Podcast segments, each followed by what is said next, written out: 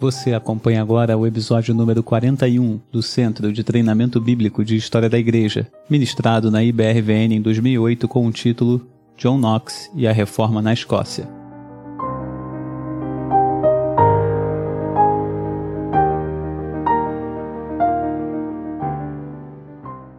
Vamos falar da reforma na Escócia e de John Knox.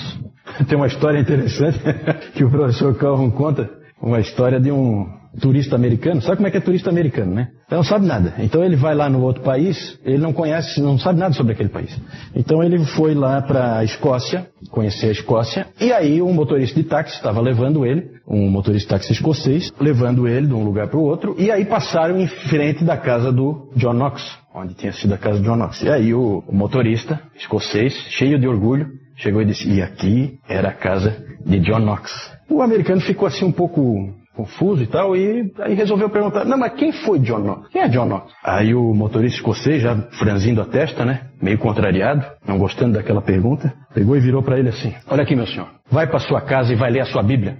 É claro, é claro que John Knox não está na Bíblia, mas o, na Escócia ele é exaltado de uma maneira que, para aquele motorista, é quase, quase como se estivesse, né? O Knox é o grande reformador da Escócia, é um reformador diferente. Algumas pessoas não veem ele com tão bons olhos assim, porque ele é um reformador que fez reforma pegando em armas, coisa que um Calvino, por exemplo, nunca aprovou, fazer revolução. O Knox fez revolução para tomar o poder, para que os protestantes prevalecessem na Escócia. Ele foi padre, ele era um padre católico, depois foi professor, chegou a ser guarda-costas, pregador e escravo. Que coisa mais esquisita. É que na verdade é assim, ó, eu não posso entrar em detalhe, mas no meio das guerras de protestantes com católicos, eles acabaram tomando um castelo, o castelo de St. Andrew, e lá em St. Andrews os protestantes então ficaram encastelados. O John Knox era o pregador deles, fazia parte da pregação, e os franceses acabaram tomando o castelo. Os franceses sempre foram aliados dos escoceses e acabaram atacando por mar e acabaram tomando o castelo de volta. E aí ele foi aprisionado, John Knox foi aprisionado pelos franceses e foi colocado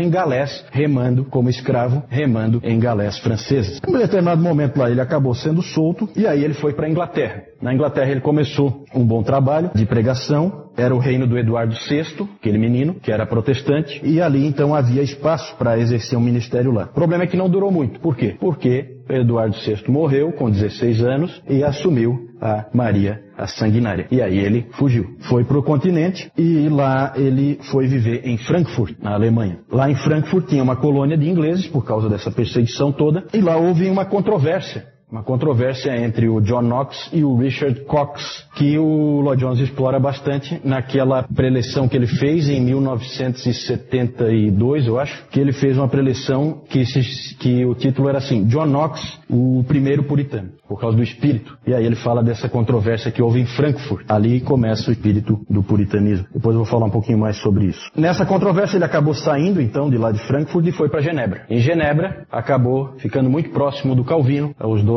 passaram a ser bons amigos e a, a trocar muitas ideias e o Knox aprendendo muita coisa com o Calvino. Ah, o Knox chegou a dizer que a Academia de Genebra, ele, ele disse assim sobre a Academia de Genebra, é a mais perfeita escola de Cristo que já existiu sobre a Terra. Coloquei ali, né? Então, de fato, aquilo que eu falei no domingo passado, a influência de Genebra sobre toda a reforma é gigantesca. E Deus usa a providência, porque ele faz os caras caírem lá. Por causa de uma perseguição aqui, uma perseguição ali, todo mundo foge e vai para Genebra aprender. E um passa para o outro, não, lá é o lugar onde você aprende e assim ia. Mas ele, o amor dele mesmo era pela terra dele, a Escócia. É dele a famosa frase, dá-me a Escócia se não morro, né? Em que ele usou a expressão de Raquel, né? Dá-me filho se não morro. E ele falou ele colocava isso para Deus, dá-me a Escócia se não morro. Pro Evangelho. Voltou à Escócia em 1559, já não era mais um, um tão jovem, né? Ele já tinha o quê? 40 e 45, né? 45 anos quando voltou para a Escócia e lá então ele foi um reformador e um pregador. Ele escreveu junto com outros cinco Joões, porque ele é João, né?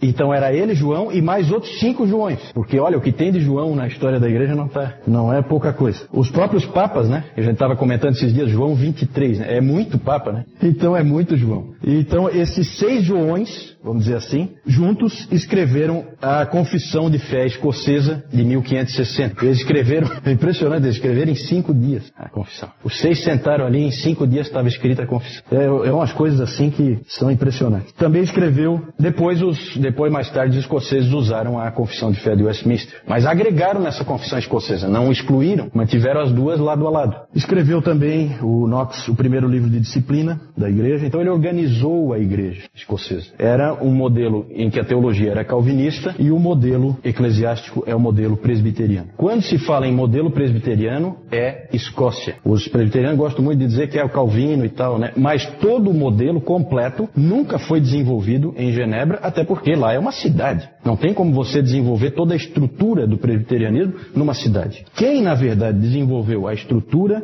do presbiterianismo foi John Knox, junto com seus companheiros. Então, presbiterianismo é Escócia. E aí é, tem muitas histórias bacanas aí, eu não tenho tempo de ficar de ficar falando sobre isso, a gente precisa tocar, né? Mas é muito bacana o que John Knox e os reformadores fizeram com a Escócia. A Escócia era o país mais pobre da Europa e se tornou um celeiro de grandes gênios da humanidade, né? A partir da reforma. Porque o, o Knox tinha uma preocupação muito grande em fornecer educação para todos, então de cara houve esse trabalho de educação. Eles cuidavam também dos pobres. O Knox sempre insistia que o alívio do sofrimento dos pobres e um sistema de educação universal eram responsabilidade da igreja. Isso ele tinha em mente. Então eles trabalharam nesse, nessa direção e em algumas poucas gerações, então, esse país se tornou um dos grandes países é, do mundo. O Knox, ele foi um pregador, ele não escreveu muitos livros, escreveu alguns, mas não era um teólogo, certo? Também não é um indivíduo assim com muitas ideias originais. Ele trazia muita coisa que ele tinha aprendido em Genebra e aplicava, mas era um homem muito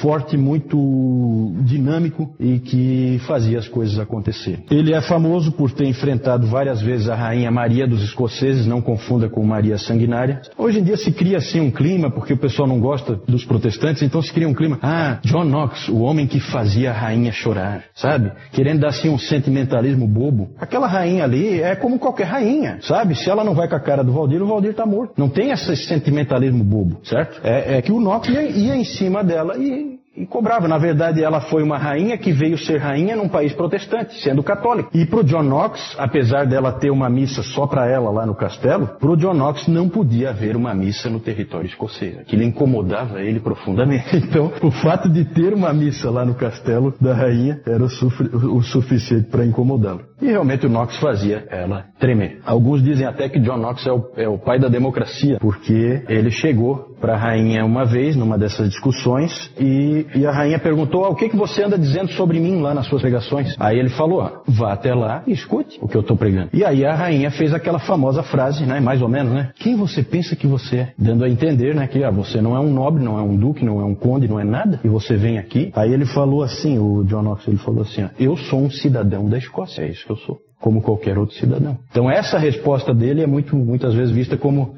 uma atitude democrática, né? uma coisa de, de, um outro pensamento que nessa época ainda não existia. Ele tinha sido um padre católico, né? mas ele foi convertido ao protestantismo. É, é típico da época da reforma, né? Essa é a Maria Stuart, exatamente. Depois vai unificar, já está perto aí de unificar as, as duas dinastias e os, os, os, Stuart vão dominar Escócia e Inglaterra, Reino Unido, certo? Reino Unido. Por isso que chama Reino Unido, chama até hoje, tá? Reino Unido. Já falei, né? O Dr. Lloyd Jones, em 1972, fez uma palestra na Conferência Westminster, tá, ali, tá aqui nesse livro, né? Do Puritano, Suas Origens e Seus Sucessores, em que ele deu o título de John Knox o fundador do puritanismo. Isso. Aí então o muro da reforma, já mostrei outra vez o muro da reforma em Genebra. Esse muro da reforma foi construído com doações de calvinistas do mundo inteiro. Ele foi construído em Genebra, é um grande monumento que tem lá. E bem no centro tem esses quatro homens aí que eu já falei da outra vez. É o Farrell, Calvino, Beza, Theodor Beza e ali o John Knox, certo? Então os quatro ficam no centro. Depois eu vou mostrar uma outra foto porque ele é bem comprido esse muro. E aí eu vou mostrar que tem mais gente no muro. Mas esses quatro são os quatro centrais no muro da Reforma. Ah, então uma foto de John Knox e ali ele pregando, né? Esse quadro aí é famoso porque dá a impressão de que ele vai sair voando em cima da, em cima do, do público. Aí não dá para ver muito bem, né? Mas é porque ele era realmente um pregador fervente.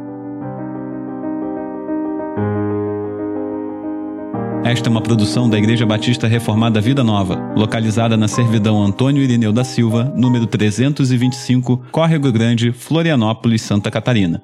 Nos encontramos semanalmente aos domingos, às 10 horas da manhã, para o culto público ao Senhor. Venha nos visitar. Sola Fide, Sola Escritura, Solus Christus, Sola Gratia, Soli Deo Glória.